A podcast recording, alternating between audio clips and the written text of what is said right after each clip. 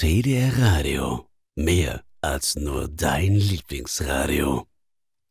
Das ist TD Radio mit unserem neuen Gamecast hier bei TDR Radio und natürlich haben wir heute wieder Leute von der Jena eingeladen, denn heute sprechen wir mit Bennett und Jules über die Kulturen und ich würde sagen, Jules kannst dich einmal kurz vorstellen, denn du bist ja neu bei uns. Ja, genau, moin. Ich bin Jules, ähm, guter Freund von Bennett. Wir arbeiten zusammen an den Kulturen von Ayeda, beziehungsweise ich bin dann mal eingestiegen, weil Bennett meinte, ich könnte ja mal ein paar Sachen dazu schreiben. Und ich werde jetzt gleich die Dravak einmal vorstellen. Das sind sozusagen die, die Zwerge im Jena-Universum. Wunderbar, ich danke dir. Und Bennett, das sich natürlich mir die Frage, warum machen wir zuerst die Kulturen? Ja, moin. Äh, wir haben uns entschieden, nachdem wir so grob den Umriss der Welt hatten und schon so ein bisschen eine Reihenfolge der, der Spezies, was dann so passiert ist in den ganzen Jahrhunderten oder in den ganzen Zeitaltern, haben uns entschieden, es ist schlauer, erst mit Kulturen anzufangen, denn äh, aus Kulturen entwickeln sich ja erst Staaten und Religionen. Und äh, deswegen, ja, haben wir halt irgendwann angefangen, die ersten Kulturen aufzuschreiben. Und es sind mittlerweile auch schon 26. Davon sind die meisten auch schon bei uns im Wikipedia nachzulesen. Genau, und dann würde ich sagen, fangen wir einfach mal an. So sieht's aus. Die Dravak, richtig, hatte du jetzt ja schon gesagt, dass wir mit denen anfangen. Die hatten wir ja schon in den letzten Podcast, sie Gamecast-Folgen gehört, äh, als wir die Story durchgegangen sind, beziehungsweise die Lore. Und dann würde ich sagen, äh, Jules, Bühne frei. Ja, okay, danke. Also, die Dravak ähm, kann man sich vorstellen als die Zwerge im Magien-Universum und leben im Talkista-Gebirge im Zentral-Ajor. Äh, genau, werden so um die 300 Jahre alt, so im Schnitt 1,30 bis 1,50 groß. Ähm, haben allerdings auch eine viel stärkere Körperkraft als normale Menschen, können so bis zu das dreifache, dreifaches Gewicht stemmen. Und dadurch, dass ihre Knochenstruktur sehr hart ist und sie an sich sehr schwer, ähm, können sie dadurch auch so bis zu 500 Kilo ungefähr anheben. Genau, die werden so bis zu 300 Jahre alt und können auch nur alle 30 Jahre ein Kind bekommen. Dadurch äh, sind es nicht so viele wie die Menschen logischerweise. Auch weil das Takista-Gebirge relativ begrenzt ist von ihrer Größe. Genau, und die Männer und Frauen tragen beide ihre Bärte mit Stolz. Die Bärte der Frauen sind äh, meistens eher als Pflaumen im Gesicht zu erkennen. Ähm, dennoch wachsen die Bärte bei beiden ihr Leben lang, können dadurch auch äh, bis zu zwei Meter lang werden. Und die Dravak flechten und verstricken ihre Bärte ähm, als Bild ihrer Geschichte, der Geschichte der Familie. Da, dadurch kann man auch erkennen, aus welchem Clan sie jeweils kommen. Ähm, nur mal kurz zum Mitschreiben. Die Dravak waren ja die Zwerge, die in den Bergen wohnten mit den Bodenschätzen. War das doch richtig? Genau. Äh, da gibt es hauptsächlich auch, äh, warte mal, jetzt muss ich mal kurz raus. Bandit, gab es auch Schwarzeisen? Ja, genau, da gibt es Schwarzeisen. Genau. Ähm, also viele Bodenschätze, die bauen auch ähm, viele Metalle ab, Gold oder auch, halt auch Edelmetalle. Und das Schwarzeisen, das auch sehr wichtig ist äh, für die Dravak, da das ein, Haupt, äh, ein Hauptpunkt der, des Handels ist, da durch Schwarzeisen sehr gute und starke Klingen hergestellt werden können und auch die Menschen ähm, versuchen halt an das Schwarzeisen zu kommen, wodurch es früher auch Kriege, Kriege gegeben hat und die jetzt äh, durch den Handel halt verteilt werden innerhalb der, der Menschenwelt. Genau. Ähm, die Städte werden oberirdisch gebaut an Berghängen oder in Vulkankratern. Und es gibt die Hauptstadt, die auch Dravak heißt, ähm, die fünf Clanstädte und noch mehrere Kleinstädte, Ortschaften, wo sich die Dravak dann aufhalten. Also halten sie sich nicht ausschließlich in dem Berggebiet auf. Das heißt, die Hauptstadt ist zwar da, aber es ist auch möglich, dass sie sich, sag ich mal, außerhalb ihrer Hauptstadt niedergelassen haben, um da vielleicht weiter zu leben. Genau, es gibt mehrere Städte, auch, äh, wurden auch so angebaut, dass sie sich ähm, nach den jeweiligen Fachgebieten der Clans, sage ich mal, ähm, dass sie da arbeiten können. Zum Beispiel der, der Erzabbau oder Goldabbau, ähm, Edelsteine, da wo das Schwarzeisen abgebaut wird. Da haben sich jeweils Städte gebildet und dadurch sind auch dann die jeweiligen Clans entstanden. Genau, dann würde ich jetzt auch zu den Clans kommen. Da gibt es dann einmal die, die Blutkehlen oder in der Sprache der Dravak die Bramorch. Ähm, die bilden die königliche Armee aus und sind auch an sich äh, für die Ausbildung der, der Krieger. Ähm, dann gibt es die Eichenbärte oder Borkantar. Die Eichenbärte haben noch keine Spezialität. Der aktuelle König der Zwerge war der Begründer des Clans. Und dadurch, dass er so angesehen ist im Volke, ähm, gibt es viele, viele Dravak, die ähm, sich dem Clan anschließen. Aber eine Spezialität wie Erzabbau oder sowas wurde bisher noch nicht gefunden. Ähm, dann haben wir noch die Eisenschädel oder Bros Schock, die als die besten Rüstungsschmiede in der Jena gelten. Und auch äh, Rüstung aus Schwarzeisen herstellen, was als unzerstörbar gilt. Ähm, das Problem ist einfach nur, dass nur die, oder was ist das Problem? Nur die Dravak sind in der Lage, dieses Metall zu verarbeiten. Dadurch ist es halt auch so wichtig für die Menschen, diesen Handel zu betreiben, dass sie ähm, einfach nicht die Werkzeuge haben, auch nicht die Kraft, um dieses Metall ordentlich äh, zu verarbeiten. Ist es denn dann so, dass die Dravak vielleicht eine besondere Stellung haben oder sind sie besonders reich, daher nur sie dieses schwarze Eisen verarbeiten können? Oder ist es so, dass sie sich das nichts kosten lassen? Also nutzen sie diese Schwarzeisenfähigkeit besonders aus? Sind sie vielleicht besonders reich oder einflussreich? Ähm, ist schwierig zu sagen. Also auf jeden Fall sind sie ja sowieso schon reich, weil sie auch natürlich in ihrem Gebirge, es ist ja ein recht großes Gebirge, das Talkister Gebirge, ähm, da gibt es eine Menge Edelsteine. Also die waren schon immer reich an irgendwelchen wertvollen Gütern, aber die Verarbeitung von äh, Schwarzeisen macht sie halt schon besonders in der Jena. Äh, wie Jude schon meinte, die, nur die können das halt verarbeiten, die haben das jahrelang oder jahrhundertelang gelernt. Ähm, und das verkaufen sie schon auch teuer. Die wissen, die wissen, wie Handel funktioniert, die wissen Angebot und Nachfrage. Die ziehen da schon äh, ihr Geld raus, sag ich mal. Genau, dann weiter zu den Steinhänden oder Drafork. Und die Steinhände sind mit Bergbau bewandert, fördern den Großteil ähm, der Gesteine, der Erze und auch der Edelsteine und Edelmetalle. Genau, dann die, die Goldaugen oder Karudutara. Und das sind die Schmuckschmiede ähm, der Dravak. Genau, und viele Edelmänner aus allen Völkern, sie verkaufen das halt auch oder handeln damit, ähm, tragen Schmuck aus dieser Stadt. Ähm, sie verarbeiten diese Metalle oder die Edelmetalle, Edelsteine aber nur. Ähm, also setzen sie zum Beispiel in, in, Medaillons ein, würden die aber niemals schleifen, da sie glauben, dass dadurch die Seele des Steins äh, zerstört wird, was in ihrer Religion gleich ein Mord kommen würde. Und dann haben wir zuletzt noch die Stahlbärte oder die Stockortar. Sind die Meister der Waffenschmiede und liefern auch ihre Waren in alle Ecken Ajenas.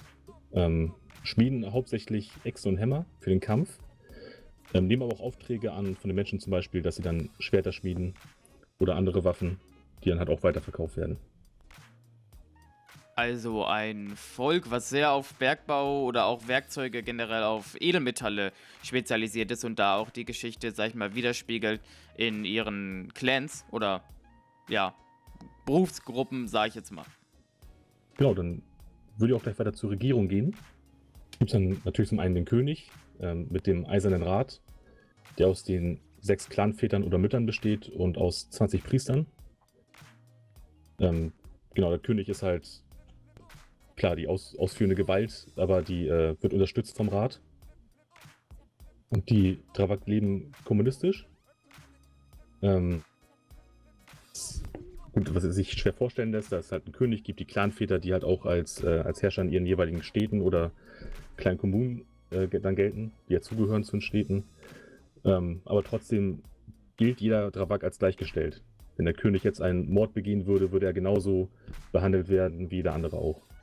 Wie kommt es denn jetzt die, sag ich mal, die Kommunenchefen oder die Abteilungsleitung, sag ich jetzt mal, werden die denn, sag ich mal, gewählt oder wird dieses Amt in der Familie weitergegeben? Die werden auch normalerweise gewählt, also oft durch äh, ihre klaren eigenen Fähigkeiten. Wenn jetzt sich einer im Krieg oder im Kampf einen extrem guten Namen macht, ähm, dann kann er sagen, hier, ich möchte der nächste Clanvater werden und wird dann halt auch innerhalb seines Clans gewählt. Genau. Ähm, für den König gibt es dann zum Beispiel noch die zwölf äh, Leibwachen. Für Dravak ein, ein sehr hohes Ansehen hat, äh, eine Clanwache oder ein, eine Königswache zu werden. Stirbt eine Königswache innerhalb der Regierungszeit eines Königs, wird sie in der zukünftigen Gruft des Königs äh, bestattet, um im Falle des Todes des Königs in der, in der Nachwelt dem König den Weg ins Totenreich zu, zu ebnen, sage ich mal. Und da gab es dann zum Beispiel den sechsten König der Zwerge, der auch der Einsame genannt wird, der nur acht Jahre regiert hat, relativ schnell gestorben ist und als einziger König ohne Leibwache bestattet wurde. Und dazu als krassen Gegensatz den 24. König ähm, Bakur Bramorch, der geprägt hat, ähm, der in, der in dem großen Krieg zwischen Menschen und Dravak geherrscht hat. Mit ihm zusammen wurden 35 Leibwachen bestattet. Genau, der aktuelle König, der heißt Alodir Borkantat, wird auch genannt der König der Nadel.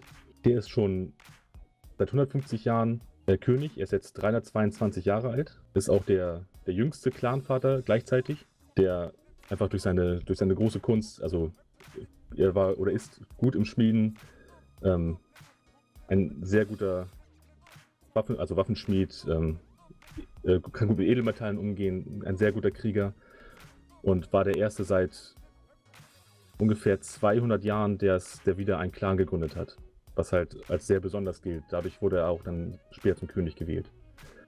Und sein Spitznamen König Nadel hat er daher, dass er durch sein Alter schon ein wenig ja, eine Geistesform verliert und jeden Tag sich mit Nadeln sticht, um herauszufinden, ob er überhaupt noch lebt, der äh, nicht mehr zwischen Realität und Traum unterscheiden kann. Hatten wir denn schon mal vielleicht über die, das Alter gesprochen? Wie alt werden denn die Dravak so ungefähr? Achso, ich weiß nicht, ob ich das genannt habe. Ganz am Anfang, also Dravak werden 300 Jahre alt ungefähr, zum Schnitt. Und das heißt, die werden auch recht spät, sag ich mal, König. Genau, also äh, ein junger Dravak, also er gilt so bis 60 Jahre ungefähr als jung. Und das, ich sag mal, was bei uns jetzt mittelalt wäre, würde dann von 60 bis ungefähr 200 gehen ab da geht dann das, das Alter los, dass sie damit rechnen können, okay, bald könnte es soweit sein, dass ich sterbe. Aber so 280 bis 300 können sie schon locker werden. Genau, dann würde ich jetzt weiter zur Religion kommen.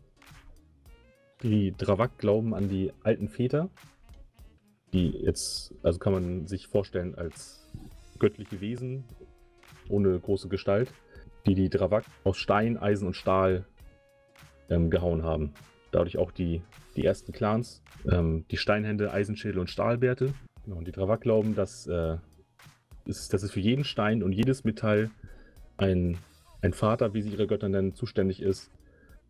Und die Väter der Edelsteine werden genügsame Väter genannt, da diese auch in der Welt Ajenas sehr selten sind. Ähm, alles andere außerhalb des Gebirges wird wurde, oder wurde nach den Dravak von den Fremden erschaffen. Ähm, da sie das aber überhaupt nicht interessiert, was da überhaupt passiert, haben sich dadurch auch, oder zu diesem, diesem Punkt nicht viel, ja, also einfach kein Interesse zugebildet. Es gibt einfach nur die Fremden, die anderen Götter, die halt existieren, aber die nicht wirklich benannt sind von den Dravak. Das heißt, sie leben ja recht verschlossen in ihrer Gegend, ja. Und das außerhalb ihrer, sich, sag ich mal, sicheren Kugel ist, das interessiert sie halt einfach nicht und sie nehmen es halt trotzdem hin. Kann man genauso sagen, ja. Genau, dann gibt es noch die, die Priester, die als äh, Söhne und Töchter benannt werden, oder die äh, Söhne und Töchter heißen. Ähm, das ist auch innerhalb der, der Kultur, wird sehr viel in Richtung, äh, alles in Richtung Vater benannt. So, der König wird als Vater der Dravak bezeichnet. Ähm, die Clanväter gibt es, dann die Götter als, äh, als die alten Väter. Was aber nicht heißen soll, dass die Frauen irgendwie untergeordnet sind. Die sind genauso angesehen wie die Männer. Nur innerhalb der Religion, als das alles losging, benannt wurde, ähm, wurde halt noch nur auf Väter und Söhne ähm, die Bezeichnung gewählt. Gilt denn dann, sag ich mal, diese Gemeinde? Es sind ja nicht so viele. Du sagtest ja, Kinder kriegen tun die ja auch nicht so oft. Ich glaube, 30 Jahre, 39 Jahre? Alle 30 Jahre rum. Alle 30 Jahre rum. Ähm, das heißt, es sind ja auch nicht so viele. Gilt das dann, sag ich mal, als eine familiäre Gemeinde oder ist das immer noch sag ich mal, sehr unter den oder zwischen den Leuten sehr ähm, kalt, sag ich mal, oder ist es eher familiär? Es ist schon sehr familiär. Also die Dravak sehen sich auch gesamt als Familie. Ähm, gibt auch diese Legendenbildung unterhalb der Menschen, als es noch diesen den großen Krieg gab, dass falls ein Dravak im Kampf verwundet wird, der wird nicht liegen gelassen, da eilen sofort so viele wie möglich hin und versuchen diesen zu beschützen und wegzuschaffen. Also das ist ein sehr großer Zusammenhalt und ein ja, familiäres der, Umfeld. Genau, ein sehr familiäres Umfeld. Auch der Mord an einem Dravak ist, mit, ist eigentlich das Schlimmste, was man machen kann. Ähm, also was, was Schlimmes können die sich auch nicht vorstellen. Ein, ein, ein von ihrem eigenen Volk zu ermorden, das ist wirklich das Schlimmste, was, äh, was passieren kann und wird auch dann halt mit dem Tode oder Verbannung bestraft, je nachdem, wie der König und der Rat entscheidet. Dann noch einmal zum Teil Religion. Ähm, die alten Väter wurden nach dem Glauben aus dem Vulkan herausgeboren. Dadurch gelten auch Vulkane, ähm, Vulkanstein und Vulkanglas als heilig. Die Hauptstadt befindet sich auch in einem abgekühlten Vulkan, ganz am Gipfel. Und drumherum halt außerhalb äh, des Berges gebaut. Und besonders gläubige Dravak lassen sich auch nach dem Tod in Vulkane werfen, damit sie den Göttern so nah wie möglich sein können. Wunderbar, dann hat Bandit noch ein Volk für uns. Welches Volk erläuterst du uns heute, Bandit? Äh, ich habe mich entschieden, über die Hochaltblüter zu sprechen. Ähm, die sind die Nachfahren von den sogenannten Uraltblütern. Äh, über die hatte ich ja schon mal in dem letzten Podcast gesprochen. Äh, und zwar sind die Uraltblüter eine Menschengattung, die erst im dritten Zeitalter auf Jena gelangt ist. Es gab ja vorher schon die Miraben. Und aus dem Norden kamen dann ja plötzlich die äh, Altblüter. Ihr Aussehen ist kurz zu beschreiben, wie man sich so richtige Nordmänner vorstellt. Sie sind groß gewachsen, so 1,80 Meter bis sogar 2 Meter groß. Ihre Haare sind blond oder weißblond, manchmal sogar rot. Äh, sind stämmig gebaut, blaue Augen, manchmal auch grüne Augen.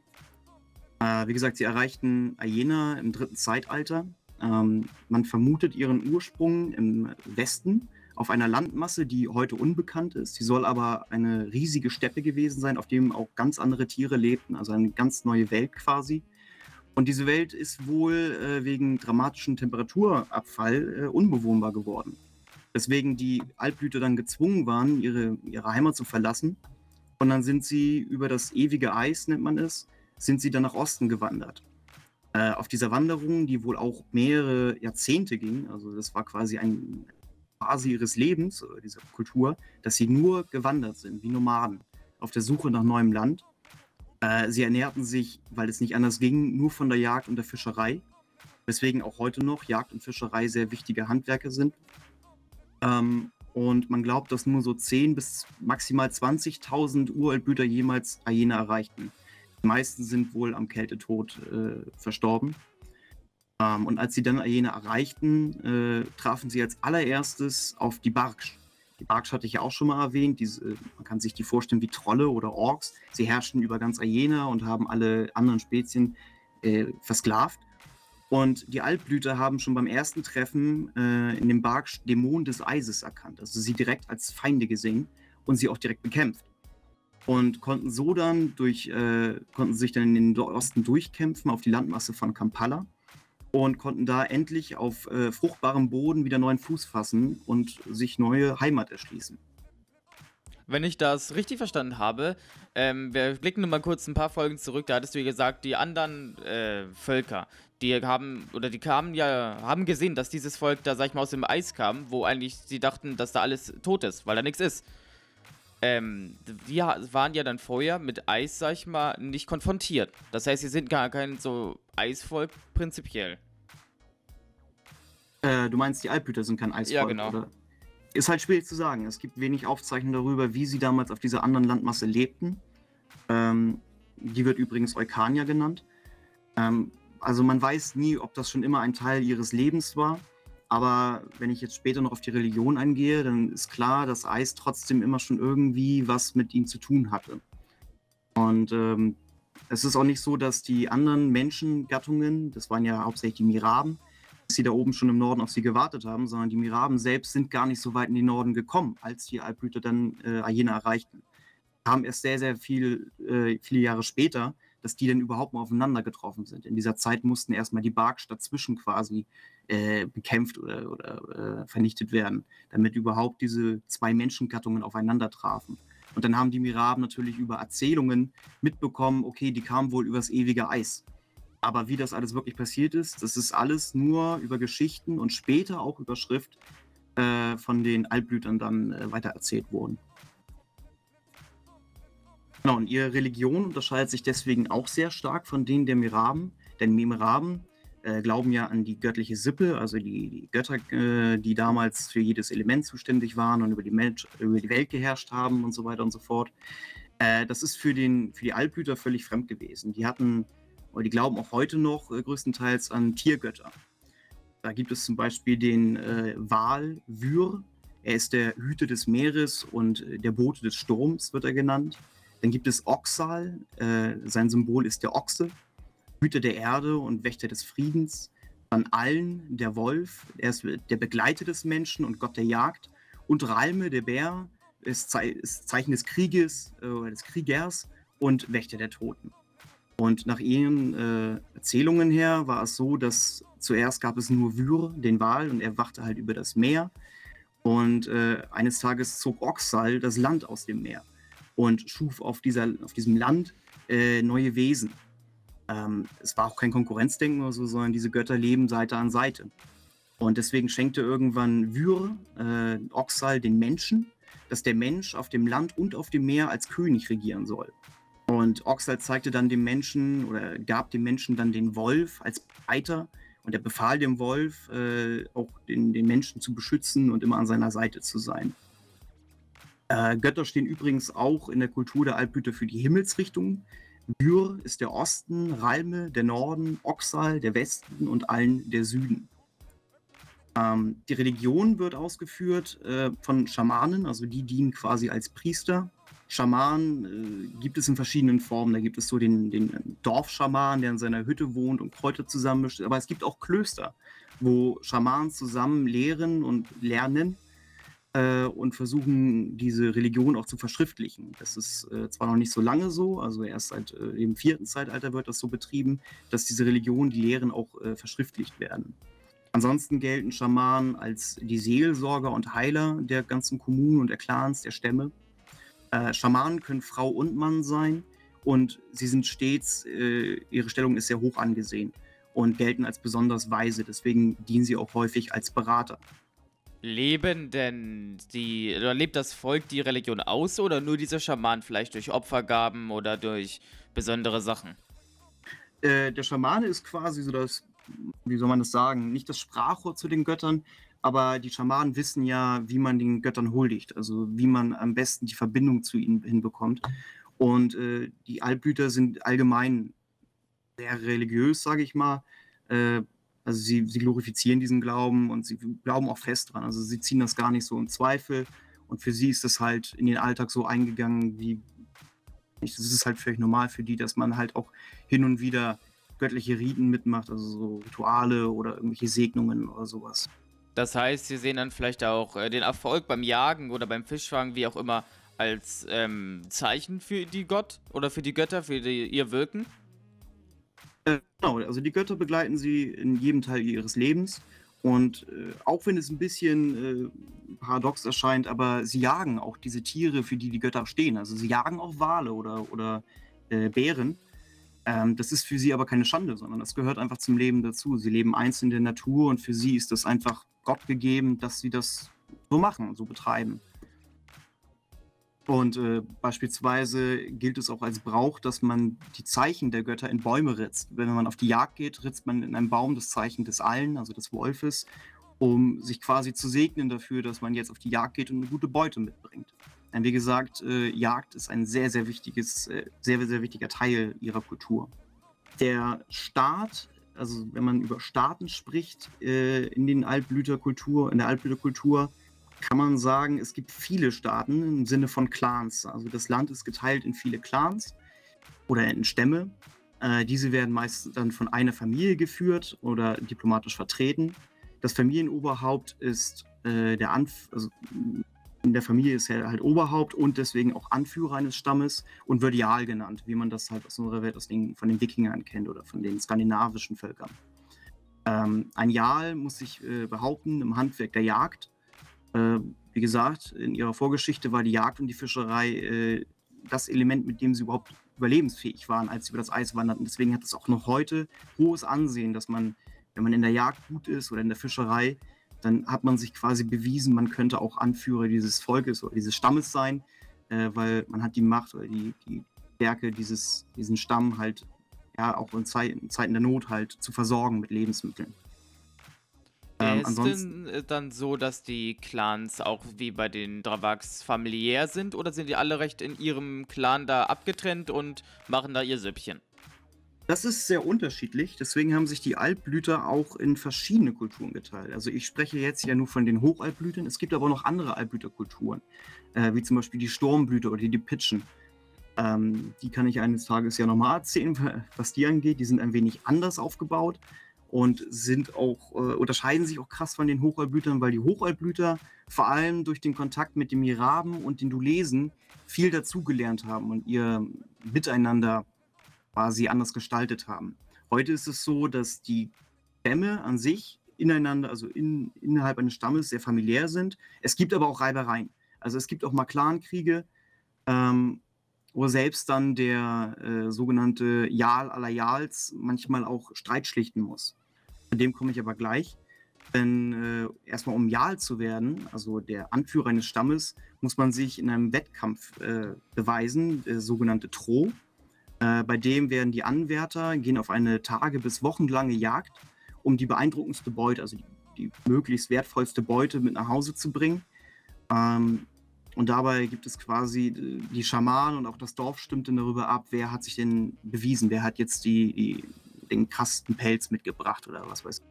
Zum Beispiel der Pelz eines Wintersonnenbärs. Das ist so unser Äquivalent zu dem, äh, na, zu dem Eisbären. Nur Wintersonnenbären werden deutlich größer als ein gemeiner Eisbär und auch viel, viel älter. Und wenn ein Jäger mit einem Pelz von einem Wintersonnenbär wieder heimkehrt, heißt es, dass allen ihm wohl geholfen hat, das prächtigste Tier aller äh, der gesamten Welt halt äh, zu erlegen. Und das heißt, er ist definitiv ja. Also das ist quasi das Totschlagargument, okay, dieser Mann oder diese Frau wird Jarl. Ähm, der Jarl aller Jarls kann ihn als nicht der Hochaltblüter beschreiben. Er ist es aber nicht so ganz, denn wie gesagt, jeder Stamm hat seinen eigenen Jarl und der Jarl aller Jarls äh, ist nur dafür da, Streit zu schlichten oder die Politik der Altblüter zu vertreten oder zu lenken. Ähm, er ist zwar sehr hoch angesehen, aber es ist nicht so, dass er über alles bestimmt. Wenn ein Jarl irgendwo ganz weit im Norden beschließt, er greift jetzt den Nachbarstamm an, dann kann der Jarl aller Jarls nicht dazwischen gehen und sagen, nee, nee, das möchte ich nicht, sondern er muss es geschehen lassen. Nur wenn es halt irgendwann zu bedrohlich wird oder jemand wird zu gierig, dann greift er ein. Ein also Jarl aller Jarls. Um keinen, sag ich mal, richtigen König, so wie bei den anderen, sondern dann einen durch die Fähigkeiten ausgezeichneten Führer. Genau, der hat sich dann bewiesen, indem er sich mehrmals beim Tro halt äh, als, als Gewinner, sag ich mal, hervorgetan hat. Äh, und er muss besonders weise sein. Also er soll jetzt nicht irgendwie ein Dummkopf sein, der es nur geschafft hat durch Glück, sondern er muss auch schon abseits des Tros auch bewiesen haben, dass er ein intelligenter Führer eines Stammes ist. Und dann kann er sich halt Jarl aller Jarls nennen. Ah, dann komme ich zu den Hocherbütern, wie sie denn heute leben. Ähm, wie gesagt, sie haben sich halt sehr entwickelt seit ihrer Ankunft auf Ayena, gerade durch den Einfluss der Miraben, also der Menschen des Südens und der Dulesen. Da haben sie sich viel Wissen dazu getan.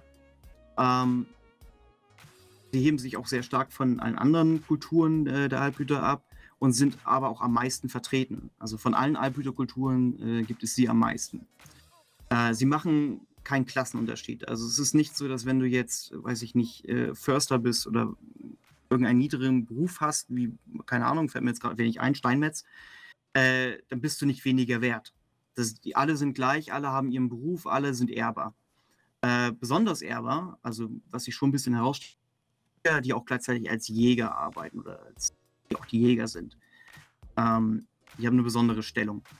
Ähm, Ihr typisches Kampfwerkzeug ist äh, die, der Speer oder die Axt. Der Speer, weil er halt bei der Jagd oft verwendet wird. Ja, nicht nur in der Jagd auf dem Lande, sondern auch im Wasser wurden damit äh, Robben erlegt und sowas. Deswegen ist es schon eine kulturelle Waffe.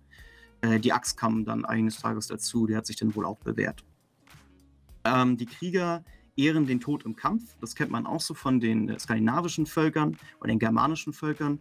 Für sie ist es halt ein, ein ja, etwas Ehrbares, dass man im Kampf stirbt. Das heißt, wenn du verletzt wirst, äh, dann legst du dich nicht hin und verblutest, sondern du versuchst aufzustehen und kämpfst weiter, bis du stirbst. Denn nur so, äh, heißt es, kommt die Seele auf die Fahrt übers ewige Eis in den Norden, äh, wo dann die Seele abgeholt wird von dem Gott Ralme und dieser Gott äh, trägt einen oder begleitet einen ins Reich der Toten. Ähm, deswegen ist es auch eigentlich ein Brauch der Alphüter, dass wenn jemand, ein Krieger sehr, sehr alt wird, dann stirbt er nicht im Bett, sondern er geht auf eine Reise in den Norden. Er läuft so weit in den Norden, bis er nie wieder gefunden wird oder halt auf dem Weg dahin stirbt. Äh, aber auch das zählt als Kampf, als ehrbarer Tod. Ähm, heute ist die Landverbindung von Kampala nicht verbunden mit dem ewigen Eis. Dazwischen liegt ein Meer. Ähm, weswegen der Brauch ein bisschen umgemodelt wurde. Heute ist es so, sie begeben sich auf eine Reise mit einem Boot. Sie setzen sich auf ein Boot und fahren in den Norden, bis sie das ewige Eis erreichen und fahren dann immer oder gehen dann immer weiter. Auch sehr besonders, wie gesagt, innerhalb eines Stammes äh, sind die Alphüter sehr familiär. Ähm, deswegen hat jeder Haushalt auch seinen eigenen Besitz. Aber in der Not wird geteilt. Das heißt, wenn die Ernte flach ausgefallen ist oder das Wetter sehr harsch wird, dann ist es nicht so, dass man sagt, nee, nee, das ist mein, das brauche ich, das hort jetzt, sondern dann teilt man sehr gerne. Dieses gemeinschaftliche Miteinander hat halt in der Vergangenheit dafür gesorgt, dass die Alphüter sehr lange überleben konnten oder gut überleben konnten und den äh, harten äh, Bedingungen trotzen konnten. Die sind mit den Booten jetzt, sag ich mal, rausgefahren. Ist das auch eine besondere Fähigkeit von Ihnen, dass Sie jetzt den Bootsbau perfektioniert haben oder da besonders weise jetzt sind? Oder ist das eine Sache, die Sie sich jetzt neu angeeignet haben durch die neuen Umstände? Die Schifffahrt haben sie sich erst angeeignet, nachdem sie auf Ayena ankamen. Davor kannten sie das noch nicht so wirklich. Also sie hatten noch keine große Schifffahrtstechnik. Ähm, die haben aber die sogenannten Walboote äh, irgendwann nicht erfunden, sondern das ist auch über die Zeit natürlich, haben sie immer mehr gelernt über die Schifffahrt. Und die Walboote sind Küstensegler. Sie sind nicht für die große Fahrt über den Ozean gebaut, sondern nur für äh, küstennahe Gebiete. Ähm, diese äh, Walboote sind aber äh, sehr angesehen, weil sie sehr robust gebaut sind äh, und auch starkem Wetter trotzen können und sie sind vor allem sehr schnell. Und ein weiterer Vorteil der Walboote ist, dass sich der Mast abmontieren lässt und die Wanne kann so über Land getragen werden. Das heißt, wenn man dann ähm, auf einem Gewässer fährt und es wäre ein viel zu großer Umweg, jetzt zum Beispiel bei einem Fjord in den nächsten Fjord zu fahren, äh, dann kann man auch einfach das Boot an Land tragen und dann ein paar Kilometer bis zum nächsten Fjord tragen und dann weiterfahren. Das hat einen großen Vorteil, gerade in den Fjorden. Wie gesagt, im Norden gibt es sehr lange, große Fjorde und im Süden von Kampala gibt es sehr viele vereinzelte kleine Fjorde. Und das ist ein riesiger Vorteil, was die Mobilität angeht. Ansonsten bauen die äh, Alpblüter sehr gerne aus Holz. Holz ist so das äh, primäre, der primäre Baustoff. Aber in den letzten Jahrhunderten haben sie auch Geschmack gefunden am geschliffenen Stein. Äh, und deswegen gibt es jetzt immer mehr ba Bauwerke wie Tempel oder Stadthallen, die auf großen steinernen Ornamenten stehen oder auf Fundamenten und dann mit großen Holzdächern überdacht sind. Ähm, auch Burgen sind ihnen nicht fremd. Sie bauen selten auch burgähnliche Konstruktionen, äh, aber nicht sehr gerne, weil eben die Alphüter äh, großen Wert auf Gemeinschaft äh, äh haben oder legen. Und in einer Burg haben nicht viele Alphüter Platz. Deswegen ist ihr, ja, ihr, ihr liebste Verteidigungsanlage sind halt Stadtmauern und Wehrtürme. Aber wie gesagt, es gibt auch Festungen der Altblüter und selbst die sind sehr gefürchtet weil sie halt gerne auf den Kämmen oder auf den Bergspitzen von Fjorden ihre Festungen errichten und dann meistens an Schlüsselpunkten, die sich gut verteidigen lassen. Ansonsten Wie sieht das denn mit Handel aus? Weil den Stein, den haben sie dann wahrscheinlich auch später erst, ähm, ja, sag ich mal, entdeckt oder mitgearbeitet. Handeln die mit anderen Völkern? Äh, der Handel ist eher innerhalb der äh, Altblüter. Also sie handeln zwar auch mit dem Rest der, ähm, der Welt, äh, meistens mit den Engelundern, die südlich von ihrem Reich liegen. Ähm, aber der Handel ist jetzt nicht so ihr Steckenpferd. Sie haben auch wenig äh, ja, Geschick dafür, Edelsteine äh, an Tage zu holen oder, oder äh, Wertstoffe wie, wie Stahl herzustellen. Dafür sind sie jetzt nicht sehr bekannt. Äh, sie verwenden Eisen äh, und Bronze und Kupfer, aber das dann eher für den Eigengebrauch. Also Handel ist jetzt nicht das, ja, ihr, ihr wie nennt man das hier, hauptsächliches Handwerk.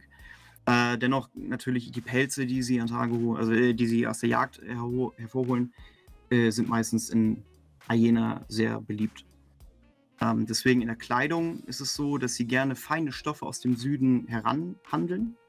Also es ist, das hebt sie auch ab von den anderen Altblüterkulturen, denn die anderen Alp, äh, nicht so wert feine Kleidung.